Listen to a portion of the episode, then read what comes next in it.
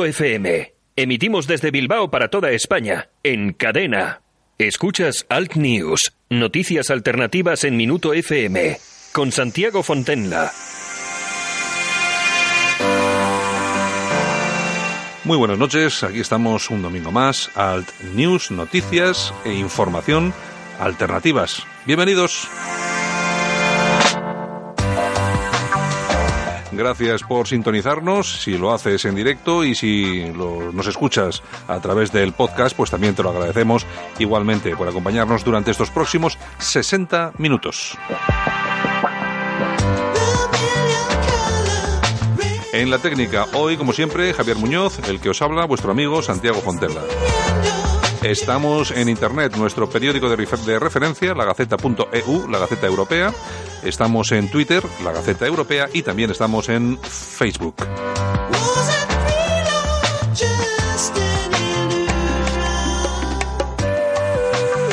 Y un domingo más con bastante calorcito aquí en Bilbao que nos disponemos a hablar de esas cuestiones que normalmente no se de las que no se hablan en los medios principales, ¿no? en los mainstream, y a las que dedicamos tiempo porque creemos que es importante esa libertad de expresión que algunos eh, tanto predican, pero que al final o la tomamos nosotros por nuestra cuenta, de nuestra mano, o no nos la ofrecen nunca. Por eso aquí somos amantes de la libertad de expresión, de la democracia, que nadie piense que no es así, y por supuesto de que cada uno diga lo que quiera decir.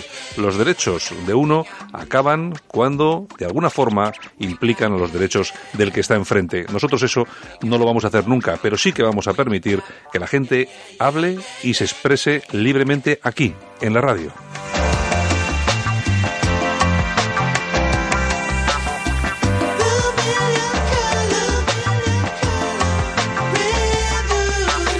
Y vamos a ir rápidamente a ello. Nos vamos a ir en un momento a Barcelona, porque vamos a hablar de la imposición que esta nueva política quiere hacer sobre un pequeño barrio de Barcelona, imponiéndoles, pero además de verdad, eh, la construcción de una mezquita en su, en su calle.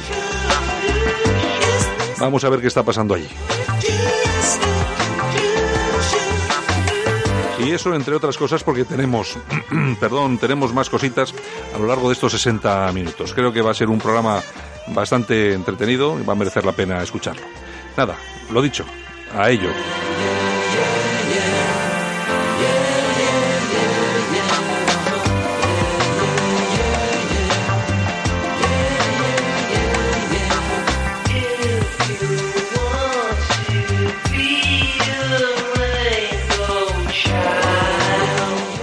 ¿Quieres participar y opinar en Alt News? Al 678 61 6177 y te llamamos para que participes y des tu opinión en directo. Tu opinión nos importa. Escuchas Alt News, noticias alternativas en Minuto FM, con Santiago Fontenla. En Alt News, la opinión de Yolanda Morín.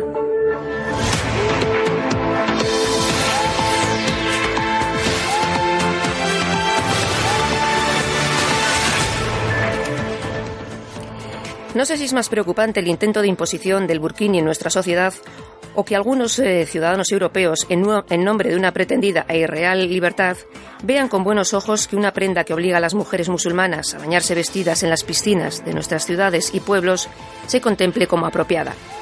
El caso es que cuando hablamos de burkini no hablamos de la libertad de elegir el modelito, sino más bien todo lo contrario. Algunos ciudadanos no entienden que a las personas que nos oponemos al burkini no nos preocupa lo más mínimo la prenda en sí, sino el componente religioso político y de opresión que tiene sobre la mujer y sobre Occidente. Lamentable que tantas personas no sepan discernir entre el bikini o el nudismo y la imposición religioso-política emparejada al burkini. Si el burkini fuera algo voluntario que tomara la mujer de motu propio, ceñiríamos el debate en torno, por ejemplo, a la higiene. Pero no es así, como no lo es el burka. Son elementos que van contra nuestra propia naturaleza, contra la libertad. Muchas mujeres han muerto en Europa luchando por nuestros derechos, entre ellos el de poder tomar el sol en bikini o desnudas si nos apetece, para que ahora una visión retrógrada de la mujer pretenda amedrentarnos y enclaustrarnos en unas prendas como el burkini o el burka, que castran nuestros derechos y nuestras libertades. Se llama libertad cuando tú decides, no cuando un grupo de barbudos te obliga a vestir de una forma determinada.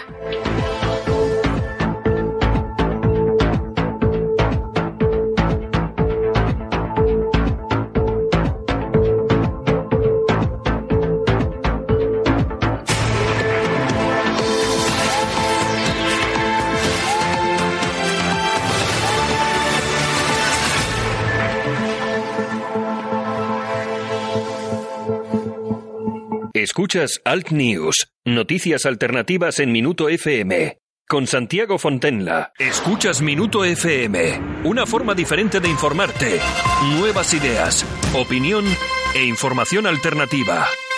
Escuchas Alt News, noticias alternativas en Minuto FM. Con Santiago Fontenla. ¿Quieres participar y opinar en Alt News? WhatsAppea al 678 61 6177 y te llamamos para que participes y des tu opinión en directo. Tu opinión nos importa. Los vecinos del distrito barcelonés de Nou Barris siguen oponiéndose a la instalación de una mezquita en un local comercial. Desde hace meses, numerosos vecinos de la zona han protestado contra la decisión de Ada Colau, alcaldesa de Barcelona, de instalar una mezquita que no gusta a casi nadie. Los vecinos de la calle Japón están en contra del oratorio, pudiéndose ver en los balcones de los edificios numerosos carteles en contra de la mezquita, en lo que se puede leer, entre otras muchas cosas, mezquita no, convivencia sí. Desde marzo, decenas de vecinos de la calle Japón bajan cada día a las nueve de la noche, cacerola en mano, y durante al menos 20 minutos se dedican a protestar por la apertura de una mezquita en el local que ocupa el número 28. Aparte de las cacerolas, también se pueden escuchar cosas como estas.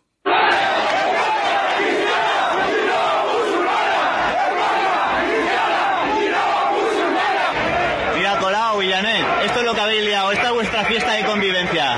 ¿Eh? Colau, Villanet. Desde el Ayuntamiento de Ada Colau se sigue manteniendo que tienen la obligación de mantener el derecho fundamental a la libertad religiosa y que la ley solamente les obliga a que los locales donde se realicen estas actividades tengan unas condiciones técnicas adecuadas. Vamos a enterarnos qué es lo que está pasando en la calle Japón. Tenemos con nosotros en Barcelona eh, Jordi de la Fuente. Buenas noches. Muy buenas, ¿qué tal? Aquí, aquí estamos y tú, en, me imagino que en Barcelona ahora mismo, ¿no? Correcto, en Barcelona, sí. Bueno, ¿qué está pasando en la calle Japón? Bueno, pues lo que antes se convirtiera un problema administrativo o logístico de unos vecinos que se oponían a la instalación de un centro de culto islámico por, por capacidad, por posibles ruidos, por aglomeración en la calle, por aparcamiento, está derivando a un conflicto contra el ayuntamiento, un conflicto por, por la libertad democrática y un conflicto de, de inter, intercomunidades, ¿no? De, falta de compatibilidad entre la comunidad autóctona y la comunidad musulmana. Al final los vecinos estaban prácticamente abandonados hasta que habéis llegado vosotros por ahí. Tú eres eh, secretario de organización de Plataforma por Cataluña y les habéis echado un, un cable y habéis, eh, bueno, eh, sacado a la luz pública todo lo que está pasando allí. Claro, a ver, ante todo esto es un movimiento vecinal, con lo cual la, el día que nosotros aterrizamos ahí, por así decirlo, no, fue atendiendo la llamada de los vecinos, eh, ha sido para dar apoyo, dar consejos e, e, intentar articular un poquito la negociación con el ayuntamiento, no no no no, no, no imponer las ideas de uno ni de otro, sino decir, bueno, vamos a sentarnos a hablar y vamos a ser un poquito diplomáticos y diligentes. Lo que pasa es que, bueno, los únicos diplomáticos y diligentes habían sido los, los vecinos y resulta que a nosotros que nos llaman que somos los intolerantes, los de PXC, nosotros somos más tolerantes que los del partido de Dado Colau. Lo que está claro es que los vecinos se sienten ninguneados por el ayuntamiento. Esto es lo que piensan los vecinos. Cuando fuimos a la reunión eh, en el ayuntamiento, eh, sabíamos eh, cre creemos que estaba todo ya pactado, o sea, que fuimos para justificar eh, que simplemente nos habían comunicado o nos iban a comunicar eh, lo que había, pero realmente estábamos eh, estaba todo concretado y fuimos totalmente engañados. A las preguntas que, que le realizábamos no sabían ni tenían contestación. ¿Me vais a pedir permiso para solicitar que ahí se ponga una, mezquita o que y me contestaron no, no Dice, permiso no tienes por qué dar nada. Aquí se va a poner sí o sí. Y dije, ¿cómo que sí o sí? Esto, esto no me huele a mí mal. O sea, me huele muy mal esto.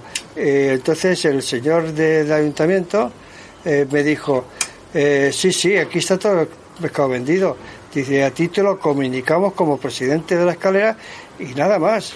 O sea, se va a poner, si reúne todas las condiciones, se pone sí o sí y punto. Todo muy democrático, Jordi. Fantástico y democrático. Parece ser que el ayuntamiento entiende que instalar un centro de culto islámico es exactamente lo mismo para los vecinos eh, que viven allí que poner una librería o poner una parada de lotería. Entonces, claro, creo que hay alguien aquí que está ausente de la realidad. Bueno, es que esto, yo creo que la realidad un poco de estos, eh, los ayuntamientos del cambio, una cosa es que al final, precisamente, eh, No Barris, que es uno de, ha sido uno de los focos principales de, de votos para, para Podemos, el Podemos eh, catalán en este caso, y resulta que cuando ha llegado la hora de la verdad, pues eh, los ha- han abandonado los vecinos y, y punto, como decía este, este vecino, ¿no? Correcto, eh, realmente, a ver, los vecinos se sienten doblemente engañados por una cosa. La primera por esta, porque muchos de estos vecinos, antiguos votantes del Partido Socialista Catalán o del Partido de Iniciativa, de, entre comillas la marca de Izquierda Unida aquí, eh, se han ido para este partido en las últimas elecciones confiando en un cambio contra la casta política, ¿no? Curioso mensaje que era el mismo que lanzaba P. en su momento. Y ha resultado ser que, que en cuanto han tocado el poder se han comportado exactamente igual que la casta. Es decir, eh, yo no consulto nada con los vecinos, esté o no obligado, pongo aquí lo que me sale de las narices porque estoy contento de una comunidad, eh, en este caso extranjera, y, y, oiga, usted se lo va a comer, la vamos a poner, como dice este vecino, sí o sí. ¿Y la situación actual cuál es? Van, eh, había oído por ahí que incluso habían dado alguna otra alternativa para, para situar ahí algún otro centro islámico que no fuera una mezquita o, o no, no hay claro, nada. Es que realmente después de después de todos estos meses, al principio el ayuntamiento se lo tomaba un poco a choteo, decía, bueno, esto ya se cansarán, pero resulta que los vecinos evidentemente no se han cansado. Estamos hablando de vecinos que llevan no toda la vida viviendo allí o gente joven, emparejada, que se ha hipotecado para estar allí. Y evidentemente lo que no quiere es que su piso se evalúe completamente y tenga que vivir en una ratonera toda su vida. Entonces, toda esta gente está luchando cada día. Y eh, se ha conseguido, como mínimo, doblar una rodilla del ayuntamiento, una, al menos ya, un momento vecinal ha conseguido doblar esta rodilla de cara a que pues el ayuntamiento diga, bueno, y si planteamos una solución alternativa y si ponemos una escuela de árabe para niños, que me pues hace mucha falta en el barrio, pero bueno, yeah. bueno, al menos ya están como mínimo, ya están un poco despistados diciendo, bueno, aquí tenemos que hacer algo, porque que si no esto es una bomba de relojería. Oye, es que con la que está cayendo, a ver quién se compra un piso en, en, en una zona o encima de una mezquita. Es que claro, el, el, las personas no, y me imagino que las personas que nos están escuchando, pues eh, les sonará el tema, pero claro, es que es un ir y venir de esta gente con barbas y las chilabas y todo esto, y ese escándalo, aparte de, de todo, de, de la, las últimas circunstancias, los últimos atentados que ha habido en Cataluña, pues que es que la cosa está como, no sé, es que es prácticamente imposible vender un piso que tenga una cosita de estas cerca. Así que te ha devaluado, la, la, seguramente la propiedad por la que has trabajado toda la vida, te la ha devaluado enormemente. Claro, evidentemente, ya no es una cuestión de, de que, oh, es que las inmobiliarias son racistas, no, es que el mercado, claro. no sé si se comporta de una forma racista, pero es que es así, la gente evidentemente lo que quiere es en una vivienda pues vivir en paz, a lo mejor eso, desde luego que ese barrio es un barrio obrero y no es eh, Beverly Hills, ¿de acuerdo? Pero uh -huh. que sí que es verdad que la gente, pues ya que se pega toda una panzada de jornada laboral trabajando, lo que quiere como mínimo es tranquilidad, llegar a casa y tener a los niños bien. Pero claro, si se encuentra que tiene aglomeraciones en la calle, problemas para aparcar, eh, seguramente mm, ruidos, porque, porque no estamos hablando de que vengan solamente 20 personas a orar a ese centro, eh, se juntarán unos cuantos cientos, aunque la capacidad sea de mucho menos. Entonces, oye, pues, pues, no, pues sea de la confesión que sea, como si fuera una discoteca, como decían los vecinos, como si fuera una discoteca, tampoco la quiero. Claro, claro.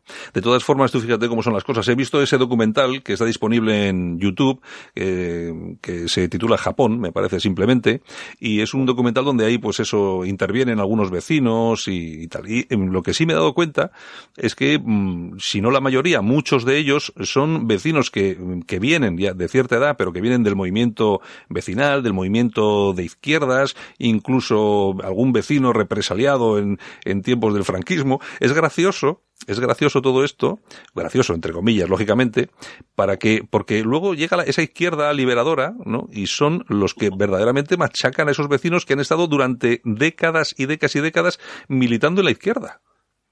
Mm, es curioso, ¿no? Como, como estos vecinos o estos antiguos militantes y votantes de, de, de la izquierda de la izquierda dura, de la izquierda real, no la socialdemocracia tercera vía de, de Tony Blair vendida al mercado, mm. no, no, la, la izquierda de verdad eh, es curioso que lo que dice usted, ¿no? A la que, a la que ha conquistado el poder eh, se han visto absolutamente abandonados, ¿no? Y además con un factor nuevo que antes no se contaba. Y es que ahora además esta izquierda caviar pero, pero alternativa también utiliza una porra, que son pues los radicales, los antisistema, ¿no? Sean claro. independentistas o no, los tipo, tipo Batasuno, por uh -huh. decirlo que tenemos aquí en toda España y que concretamente en Cataluña también, que incluso tienen diputados y, y, esta gente pues lo utilizan como arma arrojadiza, es decir, ah, pues tenemos un movimiento vecinal aquí que molesta, pues se convoca una manifestación o les damos manga ancha para que lo represalien de alguna forma, ¿no?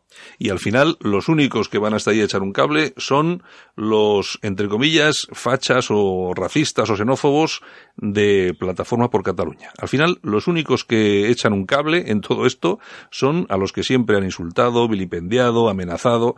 Mm, es lo que hay, pero bueno, al final yo creo que el, el camino se recorre poco a poco y al final la imagen, la imagen que queda es que vosotros, en este caso ahí en Barcelona, Barcelona, Plataforma por Cataluña, pues sois los únicos que habéis dado el callo en este, en este asunto.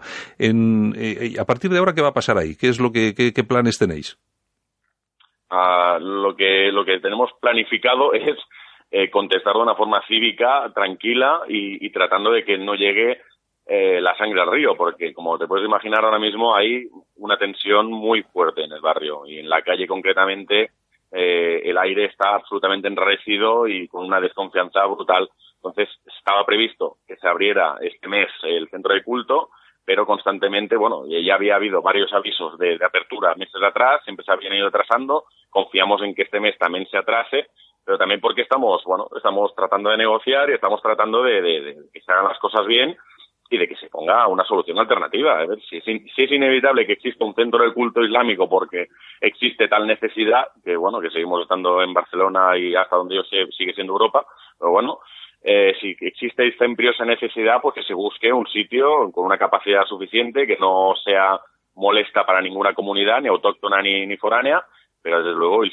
el, sitio inadecuado es una calle pequeña, con lo cual yo pienso que todavía existe posibilidad de solución sin que haya peleas entre vecinos, sin que haya grandes protestas masivas. Bueno, pienso que se puede conseguir. En todo caso, tampoco, ha hecho, tampoco han hecho un papel muy, muy interesante los medios de comunicación, porque han, las, las famosas noticias falsas, las fake news, han estado a la orden del día con este tema. Eh, veía también en el reportaje eh, que había alguna, alguna vecina que se encargaba un poco, según parece, pues del tema de prensa y tal, que decía, bueno, es que yo mando un comunicado, mando una nota, y luego lo que recibo es un, prácticamente un artículo de opinión en el que nos llaman xenófobos, racistas, e incluso a la plataforma vecinal, que es una plataforma de vecinos, eh, se le ha llegado a, a, calificar de racista, ¿no?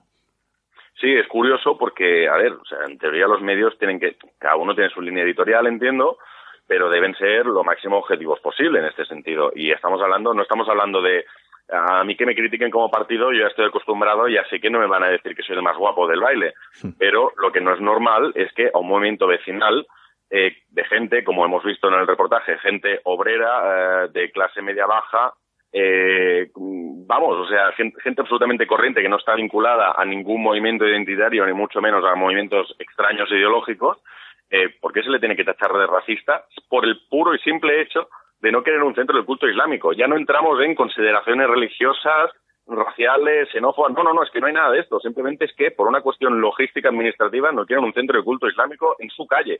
Bueno, pues de ahí, claro, los medios han tirado el filón y han empezado, pues bueno, pues a apuntar con el, con la diana a los vecinos como, como si esto fuera un estallido de violencia racista que no se corresponde para nada con la realidad. Y además es que les da igual, ¿no? Les da igual la edad que tengan, la trayectoria política o, vecinal que tengan, es, es lo que hay. Ahí, de todos modos, aquí mezclamos un poco lo que has dicho tú, ¿no? Que es ese radicalismo, por un lado, eh, los hombres de la porra a, las órdenes de, de, este, del Podemos catalán para intentar evitar todo ese tipo de cosas, luego los medios de, de comunicación y luego el propio problema en sí, que es, es, evidente que tener una mezquita en tu calle o en tu, debajo de tu casa, pues es un tema que no es agradable y, yo sumo a todo esto no solamente por un motivo de, de ruidos, eh, de ir y venir de personas, sino es que vamos a ver, eh, viendo lo que estamos viendo últimamente, sabemos que las mezquitas, muchas de ellas en Cataluña hasta un 50%, eh, son centros de adoctrinamiento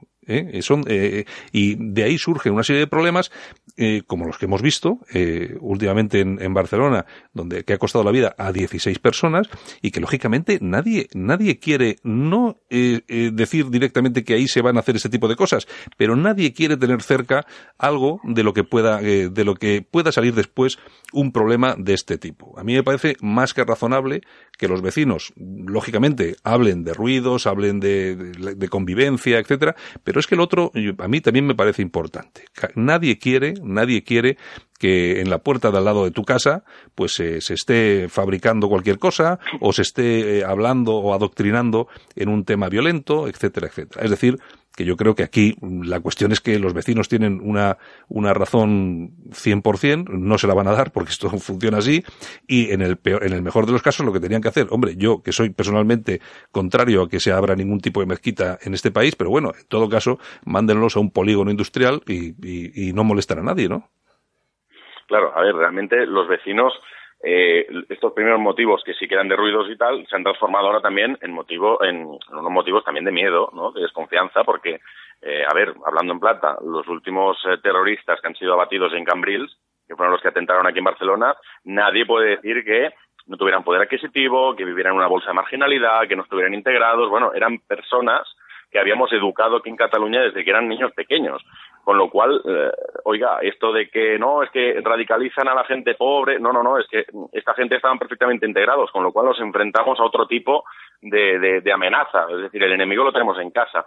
Así que es normal que la gente pues pues tenga tenga estos recelos. Y mire yo planteo bueno acerca de la ubicuación pues, pues bueno yo planteo lo mismo que, le, que les dije a los señores concejales de, de Barcelona en Común y bueno oiga si esto es tan provechoso tan bonito y tan bueno para para para la comunidad y para la gente y para la integración y el multiculturalismo oiga por qué no lo ponen en el barrio rico de Barcelona claro a porque no hay ninguna mezquita claro estaremos encantados de que lo pongan allí porque así todos nos enriquecemos un poquito que es que aquí ya tenemos mucho sabe usted ¿Por qué no lo ponen en su barrio? Ah, no, es que, ah, bueno, tienen que comérselo aquí los barrios obreros, porque claro, entonces eh, creo que esta, esta pantomima no, no, no se aguanta por ningún lado y, y, bueno, realmente está aguantando mucho más esta causa vecinal y está resistiendo mucho más de lo que todos habíamos pensado en un principio. Y esto, y esto es un gran punto de la valentía de, los vecinos.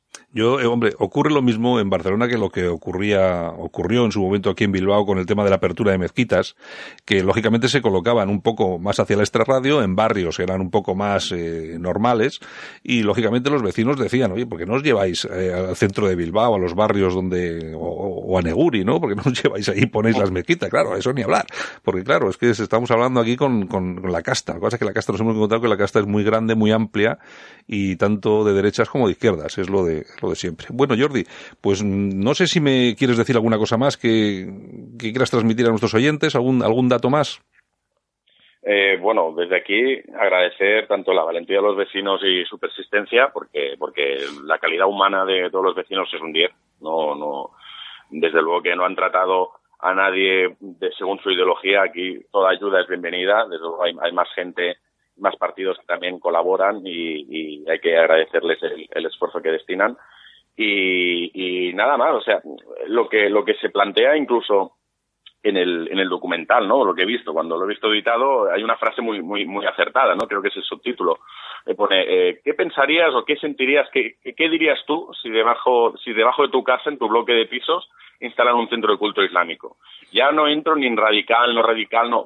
¿Tú, tú cómo te qué sentirías, qué pensarías ya después de todo este mogollón? Claro, es que cuando uno no tiene en casa, entonces cuando se plantea ciertas preguntas y, y desde luego que las respuestas no son respuestas de, ah, a mí no me importa, todo es fantástico, que vengan y que vengan contra más mejor. No, seguramente tendrán todo, todos los miedos, todas las dudas igual que si plantean otro, otro tipo de, de, establecimiento. Pero en este caso, y con todo lo que nos está pasando en el mundo, eh, pues como mínimo, como mínimo, te deberíamos ejercer un control mucho más férreo en, en todas esas instalaciones. Pues bueno, Jordi de la Fuente, secretario de organización de Plataforma por Cataluña, partido político que está echando un cable a los vecinos de la calle Japón, en Oubarris, en Barcelona, porque les imponen porque sí, por, o sí o sí, como decía uno de los vecinos, la instalación de una mezquita en su barrio y ellos, por supuesto, no están de acuerdo con eso. Voy, eh, Jordi, vamos a seguir eh, de cerca el tema, a ver cómo evoluciona, a ver cómo sigue, aunque me temo lo peor, y siento ser pesimista, pero ya sabes tú cómo está esta sociedad, y en todo caso, bueno, lo seguimos de cerca y vemos a ver qué es lo que está pasando. Muy bien, muchas gracias. Eh, no, no temas lo peor, que todavía, todavía existen posibilidades de hacerlo, de tener un milagro. Pues muy bien, Jordi, venga, un abrazo. Muchas gracias, un abrazo.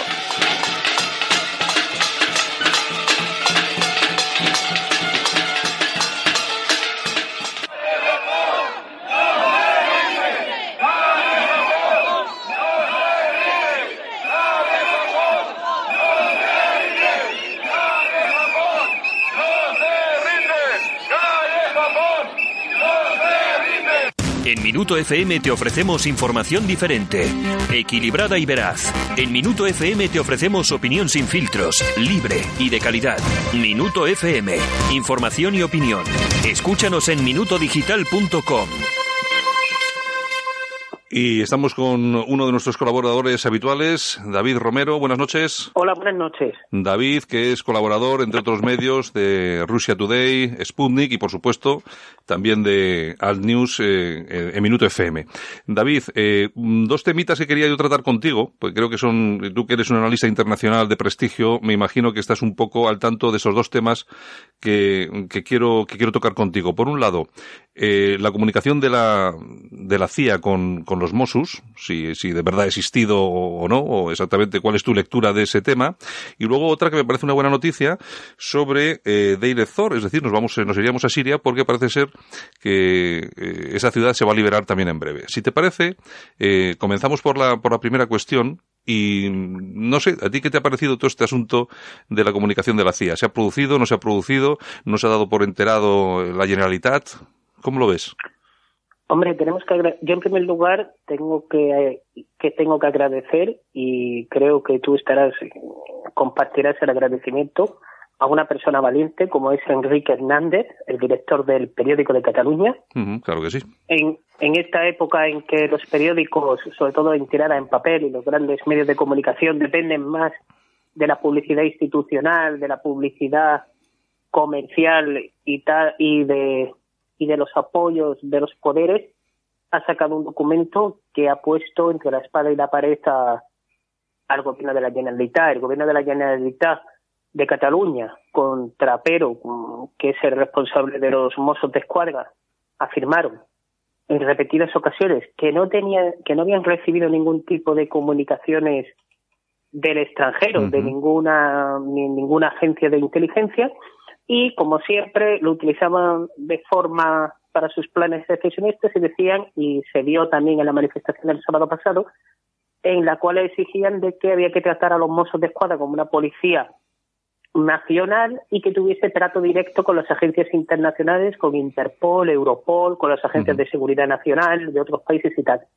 Pues el director del periódico sacó hace, creo recordar, el jueves, en primera página, los documentos en los cuales eran, estaban las comunicaciones por parte de la CIA a los mozos de escuadra donde alertaban de un posible ataque terrorista. Sí.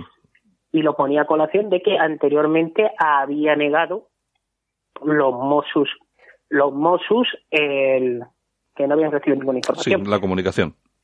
Pero es que lo más interesante es que el día siguiente, o sea, el, el Rey Martínez presenta la documentación, presenta los documentos, pero que al día siguiente lo corrobora, corrobora el, el la CIA, o sea, la administración americana.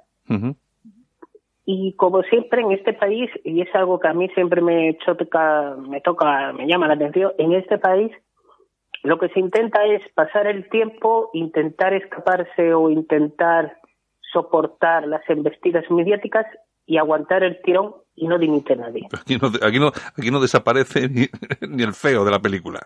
Aquí, en este país, eh, una de las cosas que solemos hacer muy bien es no dimitir. Oye, pero David, tú imagínate, tú ya sabes que yo no soy un, un especial un especial seguidor de, de las políticas de, del Partido Popular o de Mariano Rajoy, pero oye, es cierto que si llega a ser el alcalde de Barcelona o el presidente de la Generalitat un, una persona del Partido Popular ahora mismo estaría en la cárcel o, o, ahorcado en plaza pública, ¿eh? Hombre, te hubiesen, hubiesen sacado pues algo parecido a lo que pasó tras el 11M. Yo me, gusta, me gustaría ver ahora mismo al pueblo catalán mm. exigiendo en primer lugar por qué ha mentido, por qué mintió, porque dijo, es decir, llegó a decir que no había recibido comunicación ninguna y ponía y se excusaba que, claro, como ellos son una, una una policía autonómica que cuando se llega a un Estado independiente como es la futura Cataluña, donde todo el mundo atará los perros con longaniza y será el paraíso en la tierra, entonces no habrá terrorismo porque recibirán informaciones de todos los países del mundo. Y días después ha demostrado esto. O sea, mm, las manifestaciones del sábado había varios carteles que yo me di cuenta que decían que había que dejar, convertirlo, dejar a los mozos como Policía Nacional que entrase y decía que el atentado era debido porque los Mossos tenían intermediarios que eran las policías nacionales. Vuelvo a repetir, y hay también un artículo, creo, del teniente general Pirtach, creo recordar. Pitach, sí. Pitach, creo que lo que es de la Gaceta, está publicado. Sí, sí, sí, lo tenemos publicado ahí en la Gaceta Europea, sí. Y en él viene y desarrolla muy bien lo que ha ocurrido en Barcelona. Les recomiendo a todos los oyentes que entren en la gaceta.eu y lean el, el artículo porque hace una disección de todo lo ocurrido en Barcelona y cómo se podía haber evitado. Yo, la verdad, en, en las políticas antiterroristas, yo nunca suelo posicionarme por formas de partido. Creo que, que aprovecharse de, los, de, las muertes de forma partidista es ruin, pero sí es verdad que hay una responsabilidad política y esa responsabilidad política debe debe limpiarse debe, y debe salir a la luz todo. Pero, pero, David, perdóname, no solamente una, una responsabilidad política, porque si de verdad ha existido esa comunicación, que es que, que ahora mismo estamos, estamos viendo que es, que es cierto, porque ha habido, ha vuelto a haber otra comunicación eh, corroborando la, la primera, eh, y a mí me parece que hay, incluso puede haber una responsabilidad penal tú eres, tú eres abogado. Eh, yo no sé si eso sería posible o no, sabiendo que había un aviso sobre ese riesgo, que no se pusiera, vamos, ni un, ni un macetero en, las ramblas. Hombre, siempre existe el tema de lo que es la responsabilidad política, que es mucho más sensible de la penal. La penal es mucho más difícil de demostrar, sobre todo en política, o sea, en gestión política. Mm, estamos hablando que, que no habido casos, no habido procesamientos por cosas como estas, por negligencias como estas. Pero sí es verdad que es que tenemos que ver que la CIA puso en aviso a los Mossos. Pero también hay una documentación de la Policía Nacional del 2016 tras los atentados de, de Niza, donde el modus operandi fue parecido. En este caso fue un camión y entró por un paseo marítimo. y en, tras los atentados en Francia también solicitó a la Policía Nacional que pusieran volardos o maceteros o lo que fuese. Hicieron caso omiso. La cuestión que es no, es que no, solamente, no solamente caso omiso, es que el, el mayor de, la, de los Mossos eh, dijo que ellos no iban a colocar esas medidas de protección sin, por simple postureo. Mira el postureo lo que les ha costado. Claro, pero la cuestión es eh, cuando ante un caso de negligencia manifiesta como esta, o sea, de, de no escuchar y tenemos que admitir y en estos temas seguramente tú sabes más que yo, Santiago, tenemos una buena policía en este país tenemos unos buenos fuerzas y cuerpos de seguridad del Estado, tenemos unos buenos unos buenos unos buenos profesionales del sector de la seguridad debido a la trayectoria histórica de España en estos últimos años en la lucha contra el terrorismo y son los que entienden. no estoy mm, minusvalorando la labor de los Mossos, pero por ejemplo la experiencia acumulada de la Guardia Civil en este país, pues mm, debería ser es un aporte a la policía autonómica y parece ser que la gestión del atentado mm, no ha colaborado otros otros elementos cuando por otros elementos policiales de seguridad cuando por ejemplo la propia España comparte ficheros de información con otros países o cuando España incluso comparte información con Marruecos. Sí, sí. Y mientras aparece, ha sido más opaco la, la gestión de todo esto y las políticas de, de prevención de antes del atentado hubo, hubo menos colaboración con Cataluña, por, o sea, con la región de Cataluña, que con terceros países, es lo que suele hacer la Policía Nacional Española. Yo, yo lo que lo que sí digo es que me parece me parece increíble que las cosas no se tomen en, en serio. Mira, eh, hay un no sé si has seguido mi tweet, eh, mi Twitter. Ayer colgué unos manuales de, que aparecen en la, revista Inspire, que es eh, Inspire Magazine, que es el número 7, que es la revista oficial de Al Qaeda, y aparecen unos manuales para hacer descarrilar trenes. He, he publicado en ese, en ese en ese tweet la portada del, de la revista, en la que efectivamente se ve ahí un tren descarrilando, etcétera, etcétera, pero luego hay una especie en foto, además muy bien explicado en seis pasos con unas fotografías, cómo tienen que, cómo se tiene que hacer. Lógicamente no está completo, porque si no pues, sería un poco, un poco, un poco extraño, pero bueno, eh, se ve perfectamente cómo poder hacerse. Vamos a ver. Si después las autoridades, me da igual cuáles sean, si después de ver esto, que en, una, en la revista de Al Qaeda ha salido esto para descargar si no se toma algún tipo de medidas en relación, por ejemplo, a los, eh, yo que sé, al tren de alta velocidad, al AVE y todo ese tipo de cosas, pues no es solamente que haya una responsabilidad política, David, es que el que no tome una medida para solucionar o para poner, eh, poner freno a esto, yo creo que sí que tiene una responsabilidad penal. Y por supuesto, lo que ha pasado en Cataluña tiene mucho que ver con el, con el proceso independentista y con hacer eh, que parezca que es eh, una especie de país autosuficiente y al final se está demostrando día tras día que ha sido una verdadera chapuza y que, como dice el, el, general Pitarch, si hubiera dependido de la Guardia Civil, hubiera habido por lo menos muchas más posibilidades de que ese atentado no se hubiera producido. Sobre todo, sobre todo, una cosa muy interesante es el día previo. Yo recuerdo que la noticia de la explosión de, de bombonas de butanos, que además mm. no sé yo quién narices adquiere más de 100 bombonas de butano en, en su casa. Y, claro, y sin llamar la atención, sin llamar la atención. Exacto, yo, yo es una de las cosas que no todavía no llego a entender. Pero bueno, lo interesante es que yo escuché esa mañana, escuché yo la noticia y la noticia hablaba de una explosión fortuita, de un accidente. Sí. El problema es el problema es ¿por qué no accedió la policía? ¿Por qué no se, no se establecieron protocolos de alarma hasta por la tarde, que fue el atentado? Claro, tú, pero, tú, pero tú, fíjate, tú, fíjate una cosa, vamos a ver, yo entiendo que puede haber un silencio, porque puede haber, se puede estar desarrollando una operación eh, policial y entonces puede haber silencio. Bien, hasta ahí estamos de acuerdo. De hecho, si te acuerdas, no hace muchos, muchos meses hubo una gran explosión en un piso en Zaragoza, eh, de la que no hemos vuelto a saber absolutamente nada, eh, que también se produjo eh, con, este, con este tipo de explosivos, el TATP. No hemos vuelto a saber nada, pero esa investigación, lógicamente, depende de los servicios de información españoles, de la policía y tal y cual. Yo estoy bastante tranquilo con no saber nada, porque mientras no sepas nada de eso, eh, eso quiere decir que o ha finalizado la operación o sigue desarrollándose. Si lo que hubiera eh, sucedido en ese, en, ese, en ese momento es que alguien hubiera dicho, no, esto ha sido un accidente de butano y hasta aquí hemos llegado sabiendo que no, sabiendo que eso es imposible. A mí me parece, me ha parecido una falta de profesionalidad enorme, ¿eh? enorme. No, no solo eso, el problema es la expresión.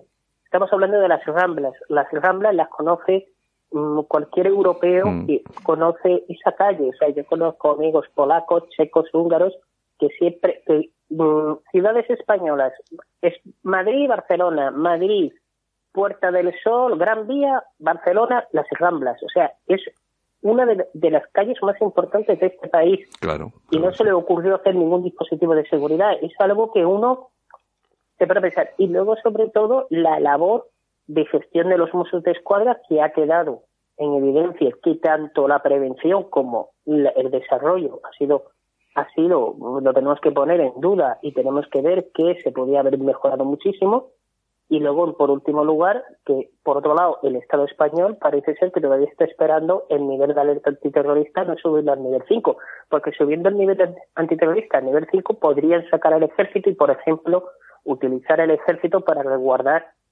eh, las vías férreas, las, las presas, eh, los, los depósitos de agua. Tenemos que hablar que el otro día sacaron en el periodista digital una noticia muy interesante que era eh, que en la revista, en este caso no de Al Qaeda, sino del ISIS, eh, recomendaban los ataques en supermercados a alimentos. Sí, eh, que si te acuerdas, hace ya muchos años hubo un, un, un chantajista que inyectaba veneno en algunos alimentos y luego em, eh, chantajeaba a la empresa fabricante eh, que por dinero no volverá a introducir el veneno. Es algo muy parecido a eso.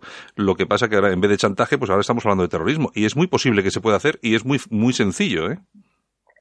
Sí, eh, hay que recordar hace unos cuantos años, hace bastante, yo, yo era bastante joven, hubo un grupo de estos radicales ecologistas que están, o sea, estos hiper radicales, que inyectaron, eh, no era mortal, pero sí es verdad que te, que te, lleva al hospital, amoníaco a las botellas de agua. Hmm.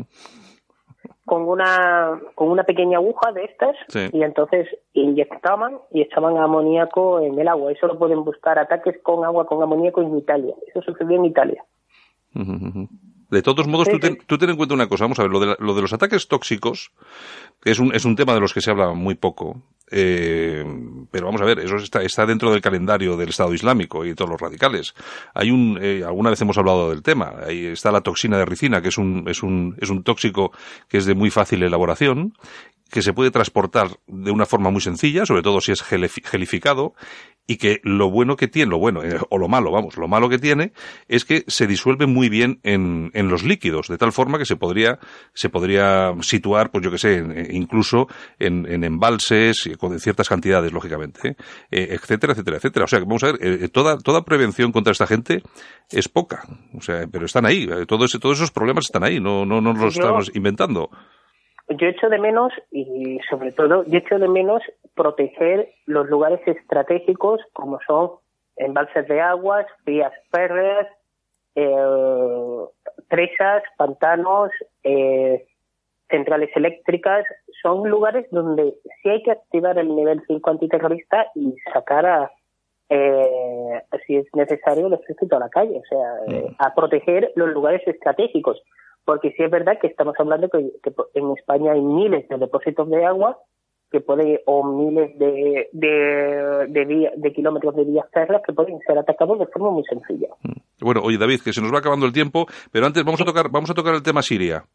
¿Cómo está cómo está el tema de Deir Bueno, Deir es un enclave, o sea, es una ciudad siria, pero fue lleva desde el principio de la primavera árabe, ya hace casi siete años, eh, lleva eh, está siendo asediada por las fuerzas de, del Estado Islámico. Y en estos últimos días, ayer, eh, una ofensiva liderada por, por, la, por las fuerzas del gobierno legítimo de Bashar al-Assad se posicionaron a, a menos de 24 kilómetros y ahora están a unos 12 kilómetros de Deir o sea, van a romper el asedio y van a entrar y van a conectar Deir con la con, con, el, con el resto de las zonas liberadas del Estado Islámico. Estamos hablando que esta victoria a nivel moral es, es superior incluso a la toma de Alepo. Estamos hablando de una ciudad que lleva, ya más de casi siete años en, en asedio permanente, donde la población ha sido suministrada por aire, donde, donde la gente, las fuerzas han sido exhaustas, donde se han tenido que sacar a presos comunes a colaborar en la, en la defensa de la ciudad. Y si se consigue, o sea, si se, si se rompe el cerco, ya están a 12 kilómetros. Estoy, he visto varios vídeos emitidos y se ve ya los fuegos de artillería, los fuegos de artillería del, del ejército árabe sirio se ven desde Dier el Zork y sobre todo, todo esto también es gracias a la labor de, de, la Fuerza Aérea Rusa, que está apoyando la ofensiva por parte del ejército sirio. Sí, porque si yo me imagino que sin, sin el apoyo de Rusia esto sería mucho más complicado. De todas formas, lo que sí deseamos al, al ejército al ejército sirio es que les dé leña de verdad y que por supuesto se acabe y se acabe con ese tema lo antes lo antes posible. me imagino que tal como tal como está la cosa o por lo menos tal como parece se va a producir no en demasiado tiempo y bueno estamos siguiendo ahora unas buenas buenas etapas en cuanto a liberación de territorio por parte del ejército sirio, ¿no? Sí, bueno, se está se está reduciendo, tanto en Irak como en Siria se están reduciendo los, eh, la fuerza o el poder el poder del ISIS, están cayendo sucesivamente. Eh, los enclaves, por un lado tenemos el ISIS y por otro tenemos a Al-Nusra, Al-Qaeda. Mm, otro, claro. Por otro, eh, que son los dos grupos eh, que tienen sus divergencias, entre ellos combaten, pero son takfiris los dos. Sí, sí.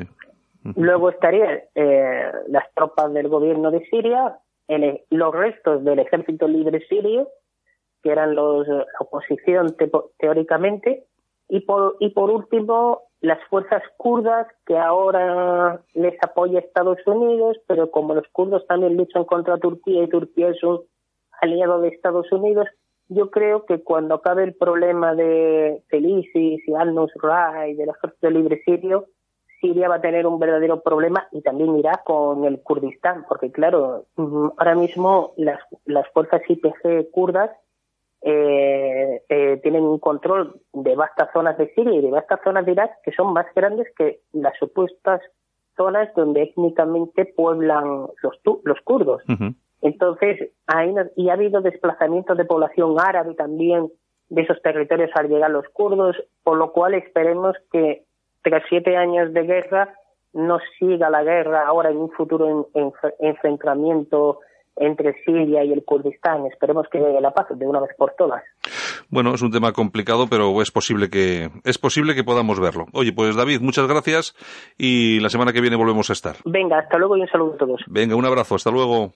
En Minuto FM te ofrecemos información diferente, equilibrada y veraz. En Minuto FM te ofrecemos opinión sin filtros, libre y de calidad.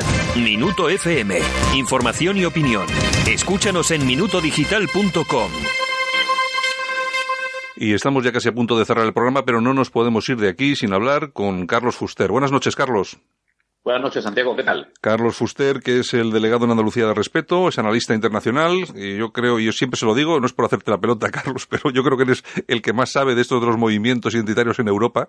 Te los conoces, bueno, se intenta, se intenta. Conoces, conoces, conoces de todo y es muy, es muy importante tenerte por ahí, por ahí cerquita para que nos informes. Bueno, eh, quería, quería hablar contigo, eh, ya te digo, estamos acabando, pero yo creo que vamos a aguantar unos minutitos, porque eh, se están produciendo últimamente ataques, y, eh, y esto no es que se produzca ahora, ya viene de antes, pero lo que pasa es que ahora, como también lo estamos viendo en la televisión, porque están produciendo en Estados Unidos y tal, pues todos aquellos que salgan con una bandera de España o que sean patriotas, que piensen de una forma determinada, aunque eh, te pueda gustar o no, pero bueno, hay libertad de expresión, cada uno puede decir lo que le dé la gana, pero se están produciendo numerosas agresiones. Eh, que yo sepa, eh, dos últimamente, ¿no, Carlos? Sí, en concreto, eh, en lo que en lo que concierne al respeto, han habido dos agresiones. Una en concreto, pues a, a una a una militante de, de Pasamos por Cataluña, eh, Ana, Ana Pajes, en Barcelona. ¿Qué edad, ¿qué edad tiene, ¿qué edad tiene esta mujer? Pues eh, esta mujer tendrá ya una edad intermedia, o sea, unos cuarenta y tantos, por ahí. Sí, cincuenta añitos, sí, por lo menos. No es una chavalita joven ya, vamos. Ahí andará, exactamente. Y, pues bueno, y, y, por otro lado, pues a, pues a Chema Navarro, eh, eh, el responsable responsable de, de España 2000 en Oviedo, pues bueno, pues el otro día eh, unos, eh, unos fiesteros, pues bueno, pues, pues por el, el, simple hecho de llevar, de llevar un polo con la bandera española, pues bueno, pues intentaron agredir. Además, luego tú fíjate cómo son las cosas, que luego los medios de comunicación disfrazan todo el tema y dicen, bueno, es que llevaba un polo con la bandera española, pero claro, es que como es de España 2000 o como es de no sé qué, pues ya parece uno que, que, que justifican que uno le apali que, que, que, lo apalicen, ¿no? Es una cosa es increíble. Mira, vamos a ver, eh, el, el, tema es el siguiente, Santiago. Aquí resulta que parece ser que, que hay una, además, mm, eh, tú, tú, vosotros en, en, vuestro caso, tanto tú como Yolanda, eh, por, por el tema vuestro de vivir en Vascongadas y, y, haber, y haber sufrido las amenazas de ETA, mm, lo sabéis bien en la mano, que aquí existe una doble vara de medir, depende de, de quién haga la agresión. Está y parece claro. que, bueno, que, que, que si la agresión la hace eh, la, la extrema izquierda, los, los llamados antifascistas, eh, pues, eh, pues evidentemente el trato mediático es distinto a si hubiese sido a lo mejor esa extrema derecha que, de la que tanto cacarean. Pero es que además lo curioso del asunto mm, es lo siguiente, que es que además, además para, para, para más Henry es lo que tú comentabas, que es que existe como una justificación, eh, lo cual es muy grave, Uh -huh. que, que, que, encima eh, dicen, es que, eh, o sea, te dan a entender, es que se lo merece por, por, porque piensa de esta manera. Mm, A ver, mm, eh, ¿en qué país vivimos? Porque es que además, a eso, a también hemos que añadirle, Santiago, que un proceso que se está dando en principio en Cataluña y en Vascongadas, que es, que es una batzonización de lo que es eh, la, la, la, vida política, o sea, en el sentido sí. que estos grupos radicales están teniendo cada vez más, eh, más impunidad, sí. eh, pues esa, ese, ese, ese ambiente de, de dando también en el resto de España. O sea, vamos a ver, por ejemplo, en Cantabria eh, eh, ahora mismo está habiendo eh, una campaña, no son agresiones, pero en este caso ya hablamos de, de guerra psicológica, pues bueno, una campaña pues de, de para, para, intentar boicotear eh, un acto que se va a hacer este 9 de, de septiembre, convocado por la Asociación de Cantabria, uh -huh. eh, a favor de, de, la preferencia nacional. Pues bueno, pues, pues te tienes aquí a los antifascistas, pues presionando, con mensajitos en redes sociales. Sí, de todos, los... de todos, modos, Carlos, ya, yo creo que ya, el, el, eh, ya no se va a hacer en ese hotel. Creo yo que ya, yo creo que ya les han dicho que no. Eh, pero, claro, pero, es que, vamos a ver, es que yo siempre, yo vuelvo siempre a lo mismo, y, y, es que vamos a ver, este país, en este país hay libertad de expresión y si hay libertad de expresión, tiene que haber libertad de expresión para todos. Eh, uno, uno tiene derecho a decir que no le gusta eh, Mariano Rajoy, otro que no le gusta Puigdemont, otro que no le gusta respeto, me da igual, pero bueno, eh, a, los, a los que sí les gusta o que sí creen que, por ejemplo, las políticas tienen que ser de preferencia nacional, es decir, que, oye, si hay un puesto de trabajo, pues primero dárselo a un español antes que a un, a un señor que viene de fuera. Pues, bueno, a ese no se le permite decirlo. Y eso es, la doble, es la doble vara de medir. Y en base a eso es lo que está ocurriendo. Yo creo que el ejemplo más claro que tenemos, Carlos, yo no sé tú cómo lo ves, es lo que está pasando en Estados Unidos, que me parece, me parece increíble. Y claro, aquí estos se crecen, pues dicen, hombre, si, en Estados Unidos están peleando contra esto, pues nosotros aquí también. Y yo creo que ahora claro, es que fíjate, es que todos estos sectores progres de la, de la izquierda alternativa, de, eh, o sea, los anti-Trump, pues claro, están ahora muy crecidos, pues como, con cosas como la, como la Charlottesville. Es más, también no olvidemos una cosa que, que, que sería interesante que los los oyentes, que es que también eh, todas estas corrientes de lo políticamente correcto son originarias de los sectores, los sectores de Estados Unidos. O sea, todo esto de, lo políticamente correcto y demás historia, todo viene de ahí. Está claro, está claro todo viene de ahí. Entonces, pues, evidentemente, pues bueno, pues igual que ha surgido eh, lo, que ha sido la, la alt-right, con todo lo interesante que puede tener esta corriente, bueno, pues tenemos el, el, el sector opuesto, pues bueno, a toda esta gentuza de, de, progre, que encima son los que le dan alas a esta extrema izquierda terrorista, que es lo que se dedica, pues bueno, pues a, a agredir, a amenazar, a, a linchar, pues a todo aquel que no piense, no, no piense de su misma manera. Mira, a mí esto me recuerda en el caso, en el caso de, de, España, mm, yo siempre pongo este ejemplo.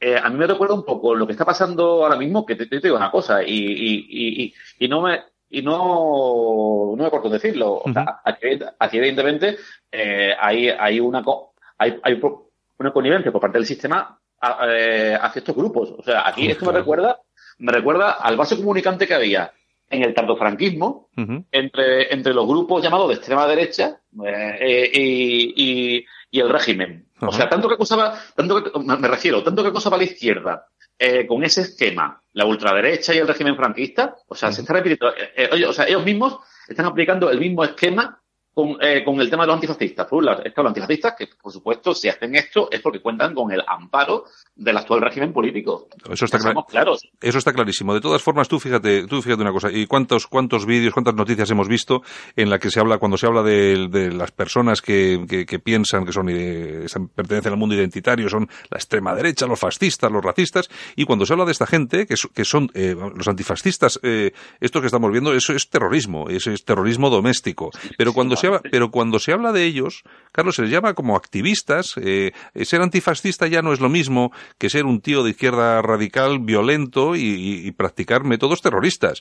Entonces, ese, esa vara de medir existe y va a seguir existiendo. Eh, Santiago, dos factores.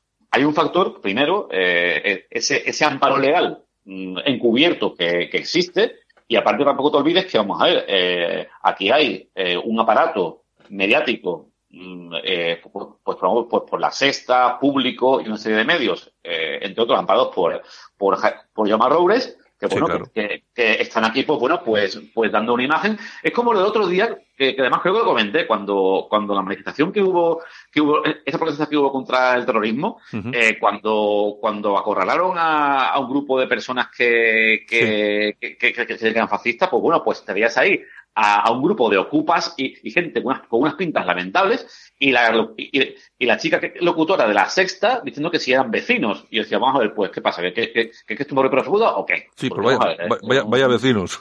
Sí, sí, que sí, los vecinos, contra el fascismo, pero además, encima, encima, además, con el discurso este o con esta voz engolada, tipo como, como que pone Gloria Serra cuando habla en la sexta en sus reportajes patéticos, mm. pues igual, o sea, el, el, el mismo perfil. Entonces, ¿qué pasa? que esos medios de comunicación progres también están, eh, están haciendo una labor eh, eh, de manipulación eh, para, para, eso, para, para presentar o justificar justificar eh, a las, a, ante, la, ante, la, opinión pública pues que bueno que estos chavales de extrema izquierda que son activistas son rebeldes las extrema derecha son son son, son, son los que fomentan el odio el enemigo a abatir y por supuesto son gente que se merece que le den palizas los maten o les den o los agredan. Es, hay una cosa, mira, yo, Carlos, es una cosa que a mí me llama mucho la atención y hay veces que me, re, me revuelve un poco. Vamos a ver. Eh, la extrema derecha tradicional, eh, lo que, que, estábamos hablando antes del franquismo, todo lo que, lo que venía detrás del franquismo, prácticamente, sí, sí. eso prácticamente no existe en España. O sea, por mucho, por mucho, claro, por mucho que nos quieran convencer de tal. Vamos a ver, el, el, el, el facha, tradicional eh, no existe. Existen cuatro grupúsculos muy pequeños eh, que se dedican a hacer sus manifestaciones en días muy concretos del año para conmemorar cosas muy concretas e ir, pues eso, o al Valle de los Caídos o donde sea, y ya está. Pero es que esos son eh, un número de personas reducidísimo. Y ojo, me parece muy respetable que hagan estos actos, pero ahora bien, ahora bien, eh, Santiago, la, la irrelevancia de estos grupos es mayúscula. Claro, a mí, a mí, a mí, es que, vamos a ver, yo soy, yo, yo soy, yo soy una persona, a mí se me podrá acusar de lo que, de lo que quiera acusarme, pero yo soy una persona que está a favor de que todo el mundo diga lo que quiera. A mí, yo he nacido eh, eh, yo he vivido, perdón, aquí oyendo mil veces aquello de que en democracia se puede hablar de cualquier cosa. Eso, eso, eso lo decían aquí. ¿eh? Es que cuando, cuando mataba a ETA, es que ETA mata, oye, que se pase en la política porque en política se puede defender y hablar de cualquier cosa. Y resulta que eso es mentira, porque puede hablar de cualquier cosa el que ellos quieran, nosotros no. La cuestión es la siguiente, eh, y es a lo que iba. Los grupos de extrema derecha eh, tradicional, clásica, prácticamente no existen en España es una cuestión mínima.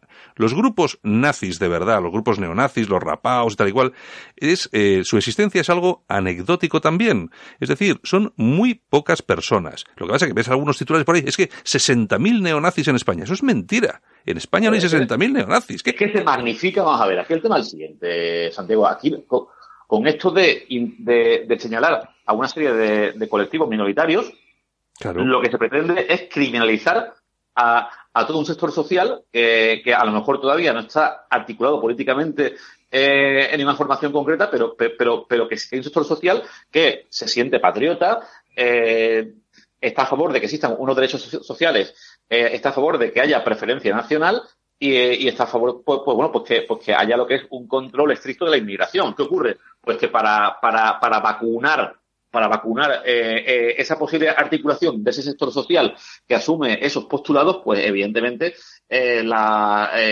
la, vacuna en cuestión pues es, es relacionar a ese sector social pues con, con grupos con grupos que son ahora mismo irrelevantes y minoritarios. Claro, yo he visto, eh, hay algunos casos, vamos a ver, es que descerebrados eh, a verlos los hay en todos los sitios. Hay en, todos los sitios. En la derecha, en la izquierda, en el centro. Vamos a ver, aquí lo mismo, pillas a un pederasta en Esquerra Republicana esta de Cataluña, lo pillas en el Partido Popular o lo pillas en el PSOE. Pillas a un tío que se droga o que mata en cualquier partido. Pero, pero, la cuestión es que cuando se habla solamente de violencia política, solamente se habla de lo que ellos entienden por la extrema derecha. Y el problema que hay con todo esto es que, por ejemplo, hoy el identitarismo, tal como lo conocemos, los partidos identitarios, eh, o por lo menos, o los movimientos como respeto en este caso, es que de extrema derecha tiene no poco, nada. Y si uno se pone a analizar perfectamente su programa político, incluso podríamos decir que están más hacia la izquierda que a la derecha. Entonces, ¿qué es lo que pasa? Y ahí yo creo que ahí has, acertado, ahí has dado en el, clavo. esto lo que quieren es inocular una especie de virus eh, que aletargue a, la población para que nadie piense, para que nadie, eh, para que nadie diga absolutamente nada. Y si hay alguno que puede pensar en girar la, vista hacia este tipo de movimientos, que se encuentre con los grandes titulares de los violentos, los neonazis y la extrema derecha, cuando eso es, es mentira. Y se calle, y se calle, y que esa persona entonces pues, pues se, se vea en la tesitura de, de no decir nada o de no manifestar nada por miedo a que le estigmaticen. Claro, tú fíjate una cosa, Carlos, que es un tema, a mí no me gusta hablar de esas cosas, pero vamos a ver. Eh, una persona que piensa como nosotros y que públicamente lo, y que públicamente lo, lo, manifiesta a través de las redes sociales, de Facebook, de, de Twitter, eh, vamos a ver, es prácticamente imposible después tener una vida normal. ¿Por qué? Porque Incluso cuando tú vas a buscar un trabajo, sobre todo hoy las empresas, lo primero que hacen es buscar en Google, a ver quién es este chico, esta chica que me ha venido a buscar trabajo. Y se encuentran con que es una persona que igual ha escrito un artículo, o que ha dicho algo, o que tiene una asociación que, que defiende la historia de, no sé, de Málaga, por ejemplo, ¿no? Y, entonces, y entonces te encuentras con que igual esa persona de esa empresa pues dice, hombre, pues estos chicos, este chico lo que hace me gusta, pero no le vamos a contratar. ¿Y no le vamos a contratar por qué? Porque a lo que teme verdaderamente la gente, los ciudad la ciudadanía de este país, es a que le llamen facha, racista o xenófobo. A otra cosa no, a robar y tal, a los pederastas, no, eso no. Pero que a uno le llamen racista, xenófobo o facha, chico, la gente se echa a temblar de una manera que es increíble. Vamos a ver, eh, eh, los que por ejemplo llevamos ya años en esto, bueno, pues a mí personalmente, sinceramente, a mí ya, con, con 47 años que tengo, y a esta altura de película, pues sinceramente, Santiago, a mí ya me da igual todo. O sea, me refiero en el sentido que, bueno, que ya son muchos tiros pegados en esta vida, y bueno, pero evidentemente yo creo que hay, que hay muchas personas que, que a lo mejor psicológicamente no tienen esa preparación, que, tenemos algunos que, bueno, que, que, que, nos han machacado de una manera, y la única forma que hemos tenido para, para poder aguantar ese parrón ha sido reafirmarnos, en nuestras convicciones, echarle, echarle narices al asunto y tirar para adelante y que nos dé igual lo que nos digan. Claro, vamos a ver, si yo, por ejemplo, a ti, yo te, vamos a ver, tú, eh, tú aparte de, de, de, de, de ser eh, miembro de respeto, también eres presidente de una asociación ahí en Málaga. Sí, soy el secretario, el secretario el- de una asociación. Bien, el secretario de una asociación. Bueno, es que el caso que os ha pasado a vosotros con, eh, con, con, con la sexta, por ejemplo, que además a ti yo creo que te han sacado incluso en, el, en, en la televisión. Sí, sí, En- correcto, sí fue, así fue. Vamos a ver, una persona, yo te conozco desde hace ya un, un poco de tiempo. Y Pues yo, de los años 90, no, no, incluso del 2004, 2004 te conozco. Pues, pues tú imagina una cosa, vamos a ver, yo lo que sí tengo muy claro, además, tú eres una persona que eres violencia cero, que cuando has, que cuando has, cuando has estado en algún sitio y has visto alguna cosa extraña, te has dado la vuelta y te has, y, y te has ido con tranquilidad, sin aspavientos, pero a ti no te gustan ese tipo de cosas ni mezclarte y tal. Eres un tío que tienes tu trabajo, honesto, honrado, y te meten en un berenjenal, te meten en un berenjenal sin comerlo ni beberlo, precisamente víctima de esos titulares, de la violencia, etcétera, etcétera, etcétera. ¿Y qué haces contra todo eso? Claro, porque tú dices, claro, yo llevo tantos años ya en esto que me da igual.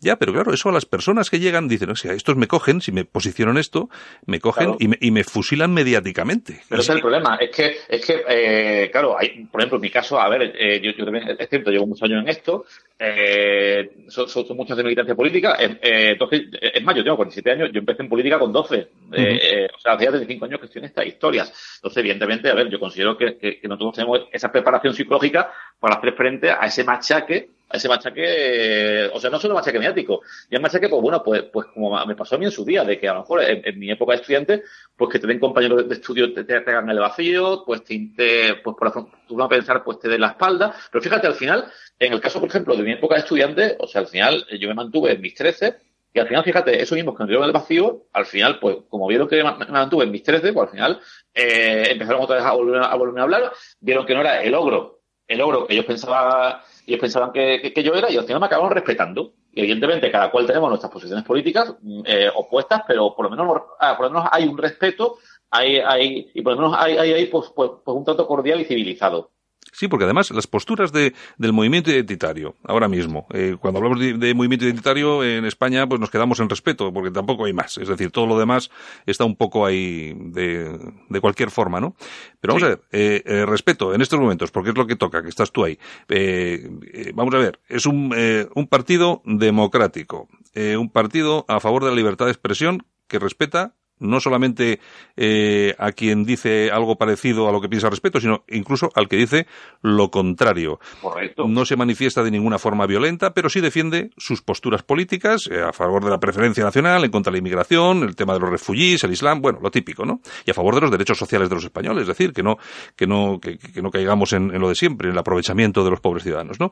Bueno, entonces, a mí lo que me gustaría, me gustaría es que en este país hubiese alguien, pero no alguien que viniese de nuestro terreno, sino alguien de fuera que dijera, oye, ya basta, ¿no? Esta gente, pues habrá que dejarla. Y sobre todo porque sabemos que, bueno, pues igual es gente que en su momento no estaba en estas posiciones, pero la gente tendrá derecho a evolucionar, porque si tiene derecho a evolucionar un etarra que ha matado, claro. o que ha secuestrado como Otegui, si tiene derecho a que lo reciban, le entrevisten en los medios de comunicación, ¿por qué una persona que viene o que es de un partido o ha sido de un partido de extrema derecha y ya no lo es, ¿por qué no tiene derecho? O sea, ¿por Aparte, qué, ¿por qué no? En mi caso concreto, yo evidentemente, a ver, yo yo tengo unas posturas, o tuve unas posturas eh, en los años, o sea, en los años 80, cuando empecé en este tipo de historias, que, que uno, uno, lógicamente, con el paso del tiempo, va evolucionando, porque, a ver, hay cosas que tú puedes mantener, pero hay otras que, que, que no, tú tienes que amoldarte a, a la época, a las necesidades de tus compatriotas, y en ese sentido tú tienes que evolucionar. Claro, y cuando estás equivocado, pues oye, estás equivocado.